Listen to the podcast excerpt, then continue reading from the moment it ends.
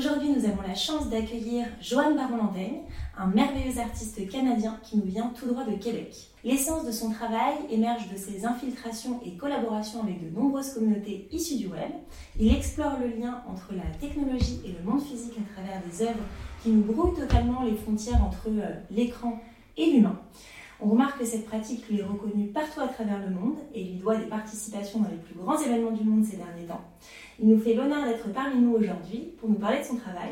Joanne, euh, bonjour, bienvenue chez Arpent.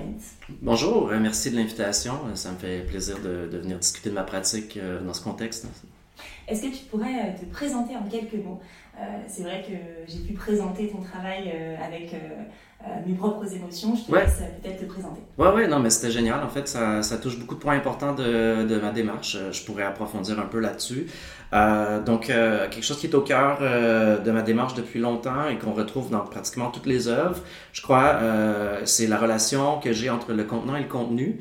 souvent, le contenant peut devenir l'œuvre. Donc, le contenu euh, et euh, je peux même cacher euh, l'importance que, que, le contenu prend euh, en développant, en voulant attirer l'attention plus sur, sur, le contenant que j'utilise pour présenter mon travail, donc euh, sur tous les écrans, que je travaille de manière sculpturale, installative et tout.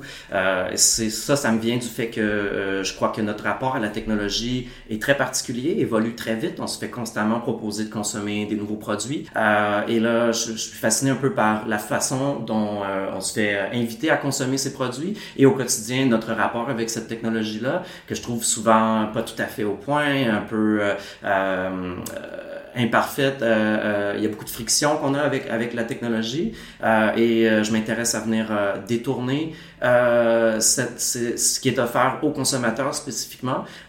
donc je, je m'égare un peu, mais évidemment que euh, si j'avais accès aux technologies euh, plus au niveau industriel, j'irais explorer différents potentiels qui, qui, qui, vont technologiquement beaucoup plus loin. Par contre, je pense qu'au quotidien, euh, on a du mal à même s'imaginer l'ampleur de ces techs-là, tandis que je trouve ça intéressant de venir détourner ce qui est familier pour le consommateur. Donc, je, je, reste avec des, des, des, technologies comme à la fine pointe, mais quand même accessibles aux artistes individuels autonomes, mais au grand public aussi. Donc, c'est beaucoup autour de, du, téléphone intelligent, par exemple, ou de l'écran.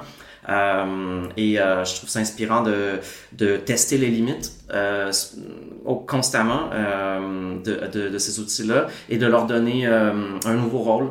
par exemple, avec les engins de jeu que, que j'adapte présentement à ma pratique pour créer de, de l'animation d'une façon plus spontanée, plus directe ou euh, tout simplement contrôlant mes installations avec euh, euh, des plateformes de chat comme, comme Discord. Donc, je m'amuse à, à, détourner des, des technologies existantes. ça, dans le fond, la, la, la, blockchain en fait partie aussi. De, de, de, les prendre telles quelles, de les, de les détourner et d'aller les intégrer à ma pratique pour créer une espèce de, de, système dans lequel il y a une certaine fragilité aussi.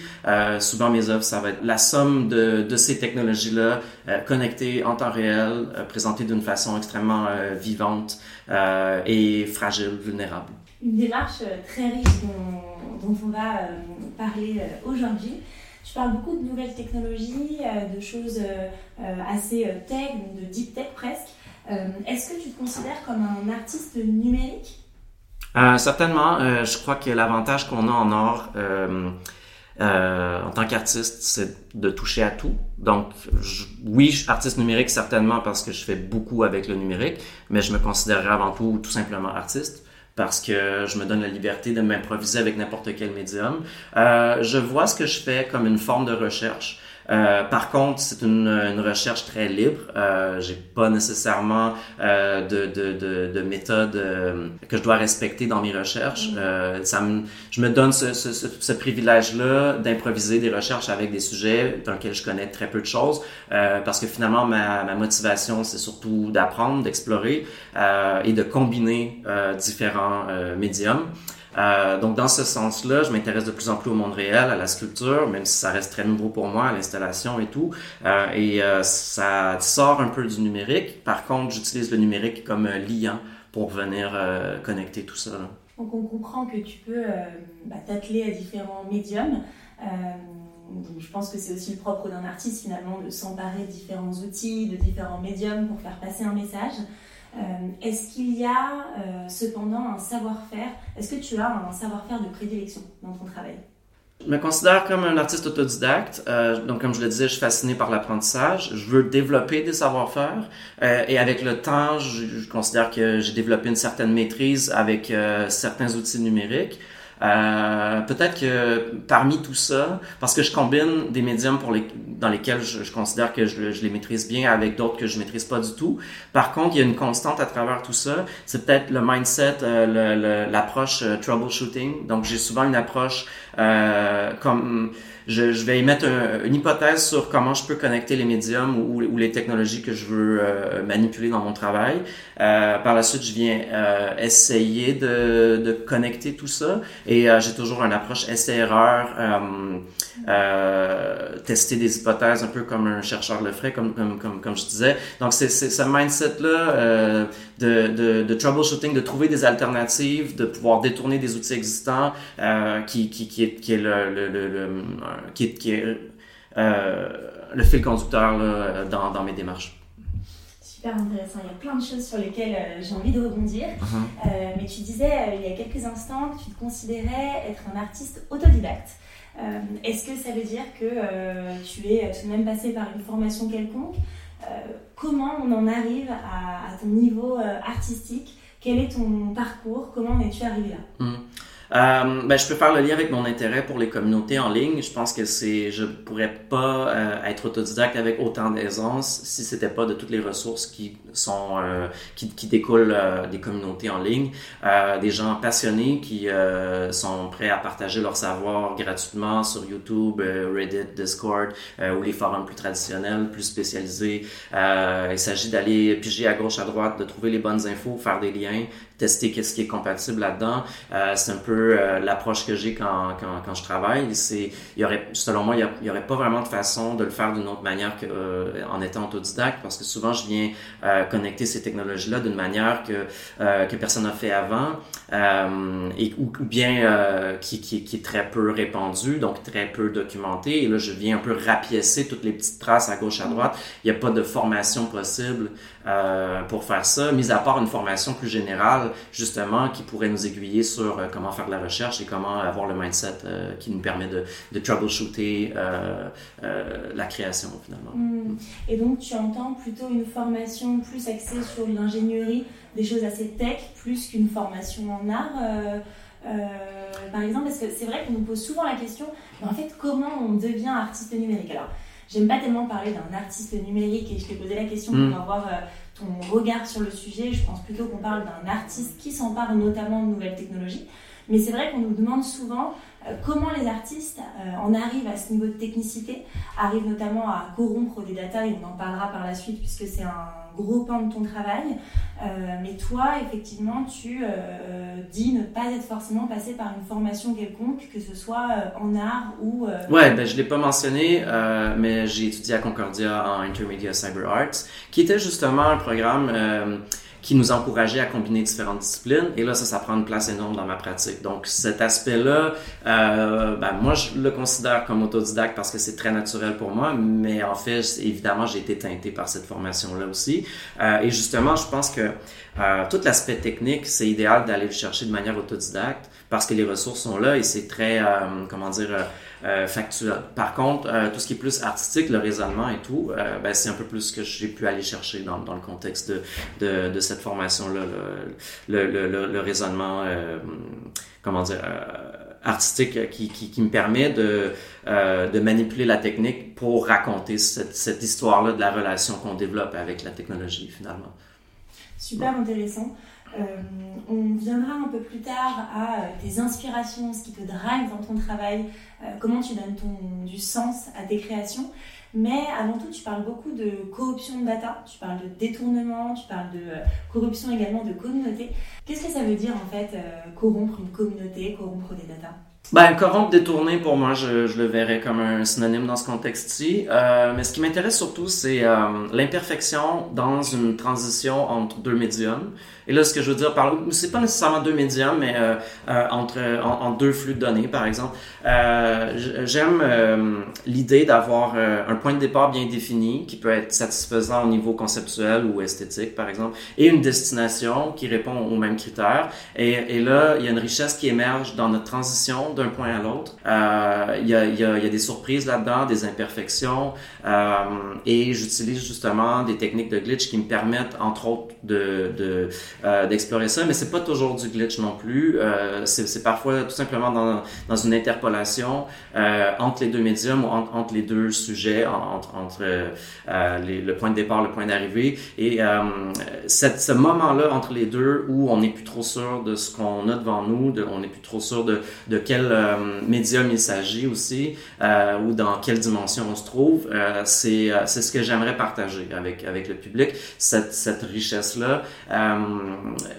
et euh, cette infinité là parce que un peu comme en mathématiques avec la division mais on peut il y a, y a, y a une infinité de valeurs entre deux autres valeurs. Euh, et, là ben, dans ma transition je, je, je viens explorer un peu cette, cette, cette infini là pour choisir des moments euh, qui, que je trouve plaisants euh, entre les deux. Et euh, là donc une, une des techniques que j'utilise beaucoup pour ça euh, c'est le, le data mosh en fait qui est une, une technique de glitch vidéo qui découle de la façon dont la vidéo est encodée. Donc, quand on encode la vidéo pour réduire la taille du fichier et pour faciliter son, playback en quelque sorte, surtout sur le web, euh, on utilise un codec qui va nous permettre d'avoir euh, des images clés qui sont complètes et des images imparfaites, euh, pas imparfaites, mais incomplètes, euh, qui contiennent euh, l'information sur la, la, différence avec l'image précédente, soit le mouvement d'une image à l'autre. Et là, pour le data ce qui est intéressant, c'est que on, on vient euh, trafiquer notre, notre, notre, fichier, retirer des images, euh, retirer de l'information qui vient un peu confondre l'outil qui sert à décoder les images. Euh, et là, on peut même changer. Donc, on pourrait garder, disons, pour l'image clé, c'est un peu euh, celle qui joue le rôle de notre texture parce qu'elle est intégrale. Donc, on peut avoir euh, une, image en tête comme, comme image clé, comme, comme image de départ. Et là, on vient utiliser toutes les images, tout le data de mouvement dans le fichier vidéo d'un autre contenu, d'une autre image qui représente complètement autre chose et on vient l'appliquer à notre texture. Donc là, il y a un mélange entre les deux images, ce qui fait un effet de transition euh, et qui nous permet de mieux voir euh, l'encodage de la vidéo, euh, le, le, mouvement qui était présent dans, dans cette deuxième vidéo-là qu'on injecte à notre première texture. Dans l'idée toujours de brouiller nos repères et de et de euh, perturber nos sens. C'est un peu le, point de départ de ce que tu euh, cherches à mettre en avant auprès du public. Oui, exactement. Donc, euh, je pense que le, le rapport qu'on a à l'image est très intéressant. Puis c'est en fait c'est pour ça que je travaille beaucoup avec le contenant et le contenu. on oublie le contenant et on plonge directement dans le contenu. le même phénomène se produit avec les médiums. Je pense que quand on consomme le cinéma, on est invité, on standardise le contenant au maximum. c'est dans une salle noire. On, on sait qu'on doit arriver à l'avance, on est très sage, on est silencieux, on reste jusqu'à la fin, etc. Donc, on remet pas euh, en question le contenant pour rentrer beaucoup plus rapidement dans le contenu. Et là, ben, ça, c'est génial parce que c'est un peu le but du cinéma. On veut accéder à, la trame narrative. Euh, dans mon cas, en fait, c'est l'inverse. Donc, je veux, euh, souvent, je vais prendre un, un, contenu qui est déjà assez standard, assez familier ou qui est récurrent dans mon travail. Et là, je viens explorer la façon de le présenter, donc le contenant, euh, remettre un peu en question notre expérience quand on consomme le numérique. Et justement, ça, ça découle euh, d'un raisonnement euh, qui, que, que, que, je développe de plus en plus sur euh, c'est quoi la place de l'art numérique euh, en art? Est-ce qu'on essaie de squeezer euh, dans le contexte des arts visuels? Ça fonctionne parfois, mais pas toujours. Est-ce qu'on est qu'on vient surtout présenter avec le cinéma, avec le jeu vidéo ou avec les arts vivants? Il y a le, le numérique a sa place partout, mais on n'a pas développé vraiment une, une, encore, je crois, une, une, bonne façon de présenter uniquement du numérique parce que ça prend tellement de forme, donc on n'est pas habitué. Et justement, il faut remettre en question le contenant, il faut travailler le contenant, euh, et le contenant finalement devient devient l'œuvre, devient fait, partie euh, de notre expérience, et c'est plus l'expérience aussi qui est qui est l'œuvre dans, dans ce contexte-ci. Donc selon toi, c'est vraiment euh, ce fait d'allier en fait contenant-contenu qui fera qu'à terme, on réussira à euh, évangéliser à ces notions d'art digital et à faire presque oublier la place de l'écran? C'est ça pour toi la, la réponse justement euh, à ces enjeux aussi de euh, bah, d'apporter en fait plus largement l'art digital auprès du public hum, ben, En fait, je veux pas qu'on oublie euh, l'écran et, et, le dispositif. Je veux euh, qu'on soit conscient à quel point ces dispositifs-là sont essentiels, sont malléables, euh, et sans avoir non plus un angle euh, éducatif dans ce que je fais. J'aime laisser des traces de, de cette, de cette technologie-là, la matérialité de cette, cette technologie-là qui est requise pour faire fonctionner les œuvres. Je pense qu'en développant une expertise euh, du médium, on va devenir beaucoup plus ingénieux euh, sur comment on présente ce contenu-là finalement. Euh, ça passe par, par euh, une, forme, une forme de familiarité euh, avec, avec le médium en tant que tel, qui est en constante évolution aussi. Euh, donc, ça nous demande d'être en constante réaction à cette, à cette évolution-là. et ça, je trouve ça, en fait, ça me plaît parce que c'est très stimulant.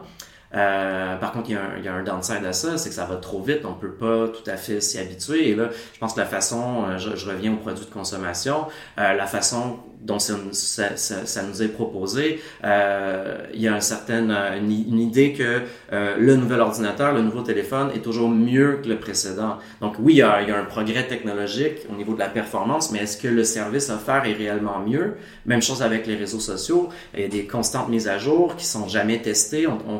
S'interroge peu sur euh, l'impact euh, euh, sur notre santé mentale en fait de, de, de ces technologies-là, et il y a très peu de transparence sur euh, comment, comment ces services-là évoluent. Euh, donc, euh, il y a beaucoup de plateformes qui, qui d'un mois à l'autre, vont changer leur interface, vont changer la position des boutons pour développer des nouveaux comportements chez nous. Mm. Et là, on adhère à ça aveuglement plutôt que de le remettre en question constamment. Donc, je pense que, que la, la, la technologie devrait se plier à nous en tant qu'individus, s'adapter à nous et non l'inverse. Mm. Mais toi, tu es plutôt euh, en faveur justement euh, d'une alliance entre euh, l'homme et les nouvelles technologies. En fait, ce que je veux dire par là, c'est que pour le coup, on échange pas mal avec des artistes qui s'emparent de ces nouvelles technologies. Et on constate à la fois qu'on va avoir certains artistes qui vont plutôt dénoncer justement une utilisation massive des nouvelles technologies, qui vont être plutôt dans cette logique de dénonciation, alors que d'autres vont plutôt faire passer par leurs œuvres un message d'avenir qui est plutôt encourageant euh, sur euh, une alchimie en fait entre euh, l'homme et les nouvelles technologies pour un monde meilleur, pour un monde plus durable, bah, pour un monde finalement qui est peut-être, bah, comme je le disais, un monde meilleur. Toi, tu serais plutôt de mm. ces artistes qui pensent que les nouvelles technologies peuvent nous aider, on peut aider aussi les nouvelles technologies. Tu vois comme ça l'alliance entre l'homme et les nouvelles technologies? Ouais, ben je crois que les deux positions sont, sont valides en simultané. je pense que l'innovation technologique découle j'imagine, je suis pas certain en fait, mais j'imagine que ça, ça découle d'un paquet de gens qui sont passionnés euh, par ce potentiel-là, euh, un peu comme, comme moi je le suis, mais à un autre niveau. Euh, et peut-être que le problème est plus euh, dans le produit qu'on se fait offrir en bout de ligne. Donc il y a, il y a une différence entre les progrès technologiques, euh, les potentiels de cette technologie-là, en laquelle je crois beaucoup, et euh, ce qui est offert aux consommateurs euh, via marketing, euh, via stratégie, euh, qui sont pas nécessairement pour le bien de l'individu. Donc, je suis donc je suis à la fois optimiste en termes de, de ce que ça peut être, mais inquiet de certaines directions que ça prend aussi. Donc, je pense que c'est pas deux positions qui sont hmm. contradictoires finalement. Super intéressant. Euh, Joanne, tu nous parles beaucoup euh, de euh, ta technicité, de la démarche que tu peux mettre en avant dans ton travail. Est-ce que tu pourrais nous parler également de ton inspiration, de tes sources d'inspiration? Quels sont les éléments qui te drive et quel est le message que tu souhaites mettre en avant dans ton travail? Ben, je pense qu'on en a beaucoup parlé au niveau message, de, de, réveiller un peu cette conscience que la technologie avec laquelle on interagit au quotidien euh, a une matérialité, a un fonctionnement. Euh, et en fond, c'est important. On n'a pas besoin de, maîtriser tout, mais c'est important de se souvenir que ça, c'est euh, pensé par l'humain aussi, qu'il y a une, proposition derrière, qu'il y a un fonctionnement et que c'est pas magique. Donc j'ai un peu ce, ce désir-là, c'est un peu ce que j'essaie de, de, partager. Mais sinon, ce qui, ce qui m'influence, euh, c'est, ben, je suis fasciné en fait par euh, euh la façon que cette technologie-là filtre nos, nos, nos, nos, communautés, notre façon de, de, de collaborer, euh, notre façon de s'exprimer. Tout ça est filtré par euh, nos sens et cette technologie-là qui vient un peu s'allier à nos sens et, et, flouer les cartes ou nous donner des, des, des, des outils supplémentaires. et j'aime observer la vitesse à laquelle se, se, déploient des nouveaux courants artistiques à travers les communautés en ligne, qui éliminent un peu les frontières géographiques, en fait complètement, qui éliminent complètement les frontières géographiques et change l'influence des euh, frontières culturelles. Donc, il y a, y a, tout de même une friction euh, au niveau de, des mélanges culturels, mais euh, ça, ça transforme un peu la relation qu'on peut avoir parce qu'il y a des gens qui peuvent se réunir euh, par passion pour différents euh, domaines, peu importe leur origine géographique et culturelle. Et là, ça, ça crée des, des, des, mouvements. Je pense entre autres au, au Vaporwave qu'on a vu il y a, il y a plusieurs années, qui a, qui a tellement d'origine qu'on peut pas vraiment l'associer euh, donc c'est à la fois américain, japonais, mais aussi russe. Donc on, on mentionne pas beaucoup cette, influence-là, mais, euh, mais elle est très présente dans le fond dans, le résultat du, Vaporwave qui, qui est en fait issu du web carrément. C'est vrai qu'on a le sentiment que euh, les artistes qui s'emparent du numérique ont parfois cette habitude d'avoir et de faire partie de vraies communautés qui sont assez soudées. Est-ce que tu penses qu'il y a quelque chose avec le digital qui fait qu'il euh, va y avoir un entrain extrêmement fort? Est-ce que c'est parce que euh, euh, finalement les artistes qui s'emparent du numérique sont encore sous-représentés? Pourquoi, selon toi, y a-t-il des communautés aussi soudées avec le numérique? Mmh. Euh, je pense que la technologie peut être facilitatrice pour inclure des personnes euh, qui ont des handicaps physiques ou qui sont euh, atypiques au niveau de leur personnalité et tout. ils peuvent trouver leur place plus facilement en ligne. Ça encourage ces, ces gens-là à, à s'épanouir dans certains cas parce qu'on a on n'a plus la friction de devoir considérer les particularités de ces personnes-là quand on se rencontre euh, euh, par l'entremise d'une passion. Donc ça, je pense que ça a une influence. Euh, mais il y a aussi le fait que, euh, dans le fond, les communautés agissent comme filtre pour réunir des gens plus selon leur passion que selon leur origine. Donc ça aussi, ça a une, influence. Euh, un aspect euh, moins, pas nécessairement moins désirable, mais euh, auquel on est moins habitué, c'est que j'ai l'impression parfois que ces communautés-là euh, dépendent beaucoup de relations qui sont très mécaniques et impersonnelles. Mm. On cherche moins à connaître l'individu, on cherche plutôt à contribuer aux passions qu'on développe sur ces communautés-là. et ça, ben, je trouve ça à la fois intéressant. Euh, euh, mais aussi, je, je, réalise que ça remplacera jamais la collaboration dans le monde réel aussi, là, qui peut aller beaucoup plus loin au niveau humain. Euh, donc, je trouve, je trouve intéressant d'avoir une diversité des expériences. Et justement, pour toi, c'est important de venir euh, proposer ce type d'exposition dans le monde physique. C'est comme ça aussi, selon toi, qu'on évangélise au sujet de l'art digital? Ouais, ben j'aime déborder dans le monde physique. En fait, j'aime j'aime présenter un peu euh, ces observations là qui découlent euh, euh, du web en termes euh, d'influence, de courant artistique euh, ou ou de ma relation aux, aux outils qui prend beaucoup de place évidemment avec mon, mon rapport au contenant. ben je trouve ça pertinent de venir déborder dans le monde réel sous forme installative mon, mon, mon travail finalement. Super intéressant. Euh, on va parler justement euh, de plusieurs expositions euh, que tu as pu proposer ces derniers temps, où tu as, enfin, on a eu la chance de découvrir ton travail, d'expositions à venir. Est-ce que, au préalable, tu souhaites nous parler d'une série qui t'est chère dans, ton travail? Tu veux sans doute faire référence à manipulation ou Oui, effectivement. Alors, hmm. évidemment, on mettra le lien dans la description du podcast pour que nos chers auditeurs puissent euh, évidemment euh, avoir une vue sur ton travail. Euh, mais est-ce que tu veux nous parler de cette série ou d'une autre à ta convenance, une série qui est importante et qui est assez révélatrice de ta démarche, je dirais? Oui, certain. Ah, ben, je peux vous parler brièvement de la série Manipulation, qui est pour moi une série simple, mais qui est très utile tout de même. Euh, une série dans laquelle euh, euh, j'utilise euh, des gants de, de mocap pour venir euh, interagir directement avec ce que je pourrais appeler la, la matière virtuelle, qui est en fond des, des, des, des, systèmes paramétriques ou des simulations qui sont dans des logiciels qui sont conçus pour euh, recréer des phénomènes du monde réel, mais qu'on peut pousser à l'extrême, qu'on peut venir euh, briser, euh, briser les systèmes pour qu'ils développent un comportement qui leur est propre. Donc, c'est ce que j'appelle matière virtuelle. Et j'aime bien euh, interagir avec cette matière d'une façon très euh, spontanée, imparfaite, et c'est pour ça que la, la, la, la, la mocap euh, est un outil idéal.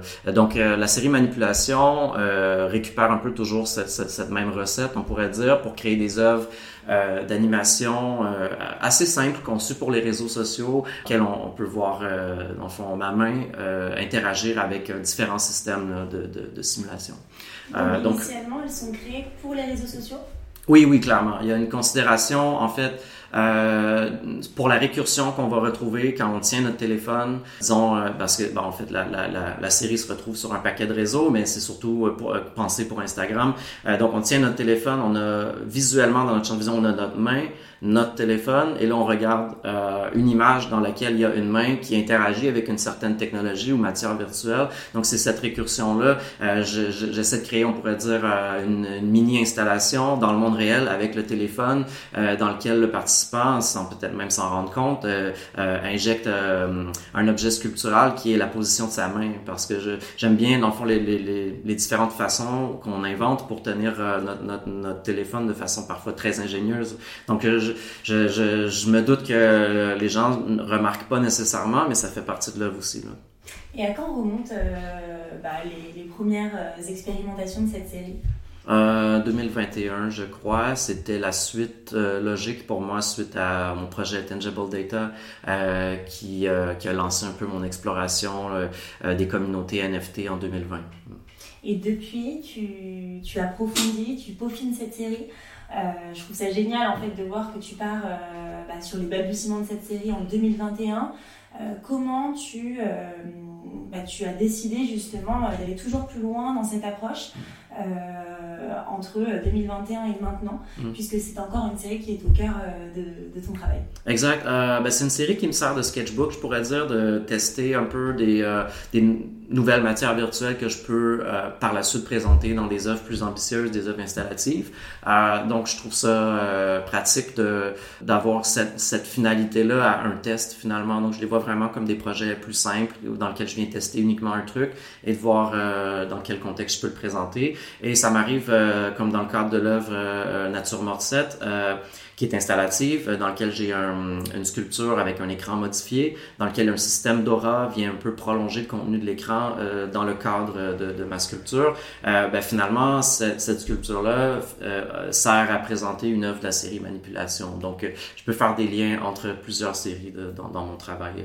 j'ai une façon de travailler qui est très procédural, je pourrais dire. Donc, je pense que c'est une des forces du numérique, son interopérabilité entre tous les autres médiums, tous les logiciels euh, mais aussi sa, euh, capacité, euh, la, capacité qu'on a en tant qu'artiste de jamais s'arrêter et de récupérer les systèmes précédents dans les œuvres futures. Donc, je vois beaucoup ma pratique un système, comme je disais tout à l'heure, ouvert et vulnérable, mais en constante évolution et quand je suis invité à présenter une œuvre installative, je présente finalement le résultat qui découle de mes recherches très très récentes. Donc, j'accorde beaucoup d'importance euh, la, fraîcheur de ce processus-là, finalement.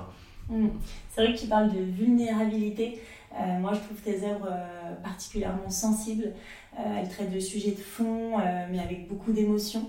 Euh, est-ce que tu souhaites aussi toucher le, spectateur grâce à ce côté assez émotionnel Selon toi, est-ce que l'émotion pourra marquer peut-être plus largement les esprits? Euh, ben si, si ça touche les gens, tant mieux. Moi, je les vois euh, comme étant des œuvres plus froides parce que c'est de l'animation, parce que c'est parfois mécanique euh, dans la façon euh, que j'aborde cette animation-là. Euh, j'aimerais, par l'entremise, c'est mes projets futurs, mais j'aimerais accueillir l'humain un peu plus dans ma pratique avec des performances dans lesquelles soit moi ou des partenaires pourraient interagir avec les installations. C'est un peu l'angle que que, que, je tente de développer dans, dans, dans le futur. Ouais, c'est super. Mhm. Euh, vis-à-vis de la série Manipulation, est-ce qu'il y a un endroit euh, en ce moment où on pourrait avoir la chance de découvrir cette série? Euh, Non. en ce moment même, non. Ben, je viens de présenter une des œuvres avec la galerie Charlot euh, et 36 degrés, euh, mais ça s'est terminé hier, je crois. Là, donc, euh, mais c'est peut-être ça. Tu peux nous en dire plus sur cet événement qui vient de passer Ouais, ben j'ai vraiment apprécié. Euh, j'ai découvert 36 euh, degrés. Euh, ben, je les connaissais sur Instagram, mais je l'ai pu les rencontrer grâce à l'événement. Euh, et c'est en fait aussi ma première collaboration avec la Galerie Charlot. j'ai trouvé intéressant la l'ampleur de l'expo parce qu'il y avait euh, plusieurs œuvres, il y avait de la prise de risque au niveau euh, de la présentation d'œuvres numériques interactives. Euh, on sentait que c'était vraiment une pratique qui était qui, est en train de se construire. Donc j'ai j'ai apprécié cette, cette, cette, spontanéité là de leur part. C'était une expo intéressante à ce niveau. Et c'était où? Euh, au 7 euh, rue Franklin Roosevelt, qui est un, je, ne connais pas trop le contexte là, mais je sais que le quartier, euh, euh c'est un quartier rempli d'ambassades. Je ne pas nécessaire de, souligner ça. euh, Joanne, tu as également été mis à l'honneur dans le cadre d'ISEA. Est-ce que tu peux nous parler de l'installation qui a été déployée dans, dans ce cadre-là? Oui, euh, ben en fait, je parlais de ma, ma pratique euh, installative qui est en constante évolution, dans lequel, quand on m'invite, euh, je peux présenter où je suis rendu avec ces recherches-là et la construction d'un système euh, complètement ouvert. Donc, en fait, dans le cadre d'ISEA, ben, c'est ce que je suis venu présenter. je le vois comme, c'était peut-être pas une œuvre tout à fait finale non plus, mais j'aime bien montrer, j'aime bien prendre ce genre de risque-là. ça m'apporte, c'était une opportunité qui m'a apporté beaucoup de, de, recul aussi sur les, les, directions que je prends avec ce système.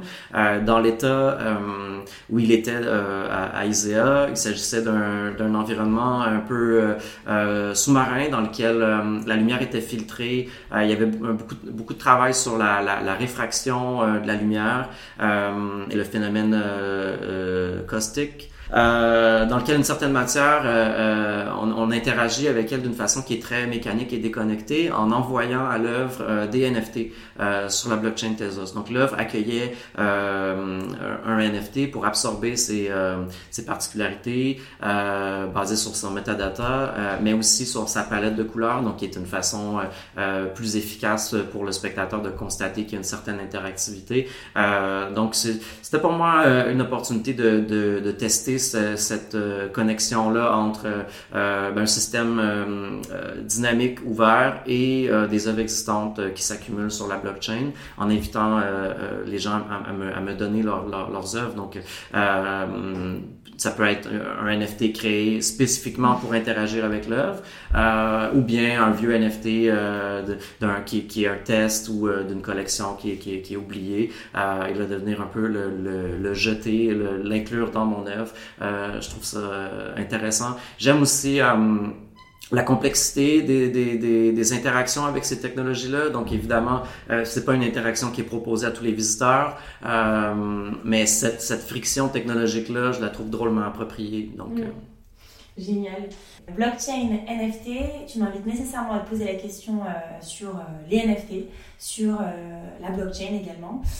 Qu'est-ce qu'apporte selon toi cette technologie à l'art digital et avant tout, qu'est-ce qu'un NFT pour toi? Mmh, Un NFT, c'est tout simplement un contrat avec lequel on interagit. Euh, je pense que euh, dans, dans, son état actuel, on utilise une très petite euh, partie là, de, de, de, son potentiel. Euh, je pense que cette technologie-là prend tout son sens aussi lorsqu'on la déconnecte euh, de la transaction monétaire parce que ça peut faire beaucoup plus que ça. Ça devient un outil d'archivage finalement euh, et possiblement un outil euh, qui permet de peut-être plus facilement créditer tous les collaborateurs d'une œuvre, quelque chose qu'on fait pas beaucoup euh, dans le monde de l'art selon moi.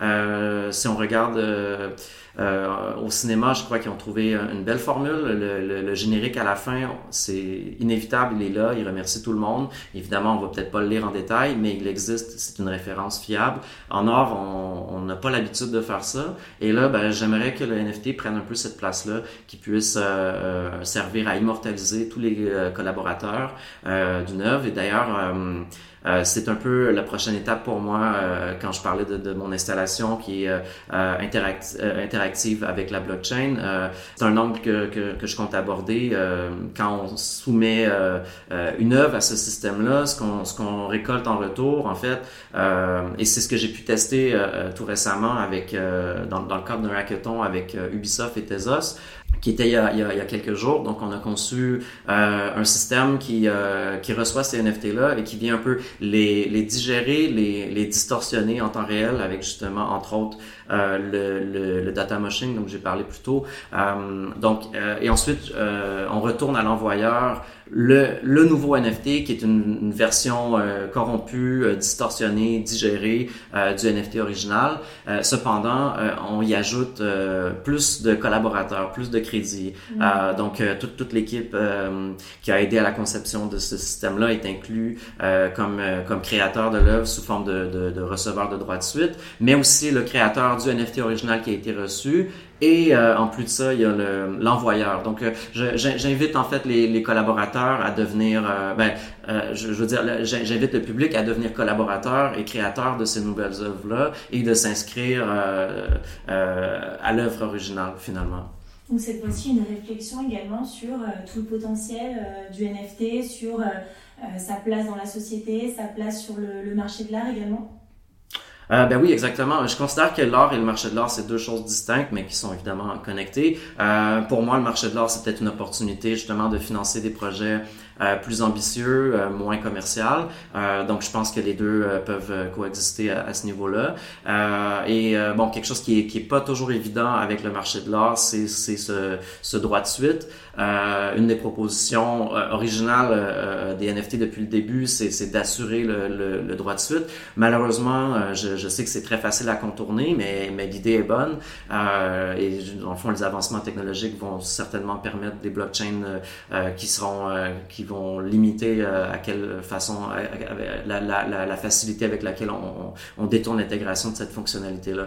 Euh, mm. donc, je pense que justement, on, est, euh, c'est pas un outil qui est qui est, qui est, qui est complètement terminé. Je pense la proposition NFT, il y a plein de bonnes idées, puis on est encore dans la phase test finalement. Là. Mm. À nouveau pour les, les auditeurs, une petite clarification.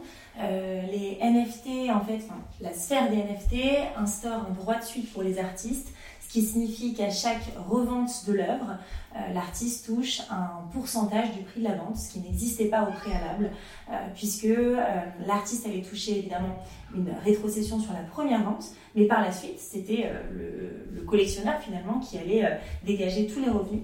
Et la blockchain permet à l'artiste de rester totalement euh, proche de son œuvre, puisqu'à chaque revente, il peut toucher euh, des rétrocessions, ce qui est évidemment normal, mais ce qui est une euh, avancée permise notamment par la blockchain. merci beaucoup pour tous ces éléments, Johan. Est-ce que tu veux qu'on aborde un projet peut-être à venir Est-ce qu'il y a une actualité pour toi en ce moment? Ben avant de changer de sujet, je voudrais poursuivre sur les droits de suite. donc, évidemment, l'idée n'est pas nouvelle non plus. cependant, parfois, c'est beaucoup de paperasse de l'appliquer. Et donc là, c'est pratique d'avoir une technologie qui vient euh, automatiser ce processus-là. Et ça prend tout son sens avec des œuvres pour lesquelles on aurait des milliers de collaborateurs, par exemple. Ce qu'on on, voit très peu parce que c'est difficile à gérer. C'est et par contre, euh, avec Internet, euh, ça devient de plus en plus possible de collaborer, d'inclure plus de gens dans le processus d'une façon ou d'une autre, de récupérer des assets avec la avec la culture du remix et tout. donc pourquoi pas avoir des œuvres NFT avec des milliers de personnes qui ont évidemment un infime pourcentage du droit de suite, mais tout de même peuvent avoir peuvent avoir un passive comme qui découle de leur contribution à un paquet d'œuvres euh, aussi. Donc, je pense que ça peut être un... Je, suis peut-être utopique dans, dans, dans cette vision-là, mais euh, je pense que ça peut être un beau, un beau use case pour le, NFT. Oui, effectivement, je pense que... Euh, comme tu disais très bien tout à l'heure, on en est qu'au début finalement et on n'exploite qu'une très faible partie finalement du NFT. quel est selon toi l'avenir du NFT et quel est l'avenir de l'art qui repose sur des nouvelles technologies? Euh, ben, je vois surtout la, blockchain comme un outil d'archivage. Euh, donc, pour créditer les artistes, mais aussi pour créer des banques de données euh, qui peuvent être euh, euh récupérées par, euh, de, façon complètement libre et publique par, d'autres artistes ou d'autres chercheurs ou peu importe. donc, c'est l'utilité que j'y vois. Super. mais écoute, un bel avenir. Enfin, nous, on croit beaucoup à l'avenir de l'art digital. On pense que c'est un courant euh, qui a le pouvoir justement euh, bah, de démocratiser parce que c'est euh, un art qui se prête à de nouveaux espaces. du moins chez Artpoint, on a cette conviction que l'art numérique se prête à des lieux de vie parce qu'il est extrêmement émotionnel, qu'il est interactif, qu'il est immersif. et qu'il bah, vise à plaire à un nouveau public. donc j'ai l'impression qu'on est aussi assez alignés sur ces sujets-là. À nouveau, je te repose la question peut-être d'un projet à venir. Est-ce que tu veux nous parler d'une actualité qui arrive pour toi ou qui est en cours? Oui, certainement. Donc, euh, ben, je reviens à Paris en septembre euh, pour une expo euh, au Centre des Arts d'Anguin-les-Bains. et ça, c'est une expo monographique au Centre des Arts sur, qui, qui, est divisée sur les deux étages, dans lequel j'explore un peu la relation d'échelle avec la technologie. Donc, au rez-de-chaussée, les installations vont être vont, vont, plutôt dominer le public en termes de taille. par contre, à l'étage, je vais présenter une nouvelle série qui est plus petit, plus petit format dans lequel je crois que le, le, public peut, doit se rapprocher et euh, dominer ces, ces, euh, euh, ces, ces, plus petites sculptures-là. Donc, je m'intéresse à cette relation-là en deux temps. Super, donc une exposition qui sera uniquement dédiée à ton travail? Oui, oui, oui exactement. Et est-ce que c'est la première fois? Pas la première, mais ce sera la plus ambitieuse jusqu'à maintenant. Alors Joanne, tu parlais du mois de septembre. Est-ce que tu pourrais nous révéler euh, les dates euh, plus précisément de cette super exposition? Oui, certainement. Donc, euh, le vernissage est le 19 septembre et vous êtes évidemment invité et l'expo sera jusqu'en décembre. Merveilleux. on aura la chance de découvrir lors de, de cet événement plusieurs installations qui mettent vraiment à l'honneur le travail de Joanne. Euh, merci euh, beaucoup Joanne pour euh, tous ces éléments qui sont absolument passionnants. Est-ce que tu veux nous dire peut-être un petit mot de la fin ah, ben, Merci pour l'invitation. J'ai trouvé cet entretien super agréable. donc merci. Écoute, merci à nouveau. on va évidemment, comme je le disais tout à l'heure, mettre les liens vers ton site, tes réseaux sociaux pour que euh, nos éditeurs puissent découvrir plus largement ton travail, qui est absolument euh, fascinant, qui brouille nos repères, qui pose vraiment un regard sur la place des nouvelles technologies dans notre société. Euh, c'est une démarche qui sensibilise, je pense, et qui est vraiment source d'inspiration pour nous. Donc merci beaucoup et à très vite. Merci.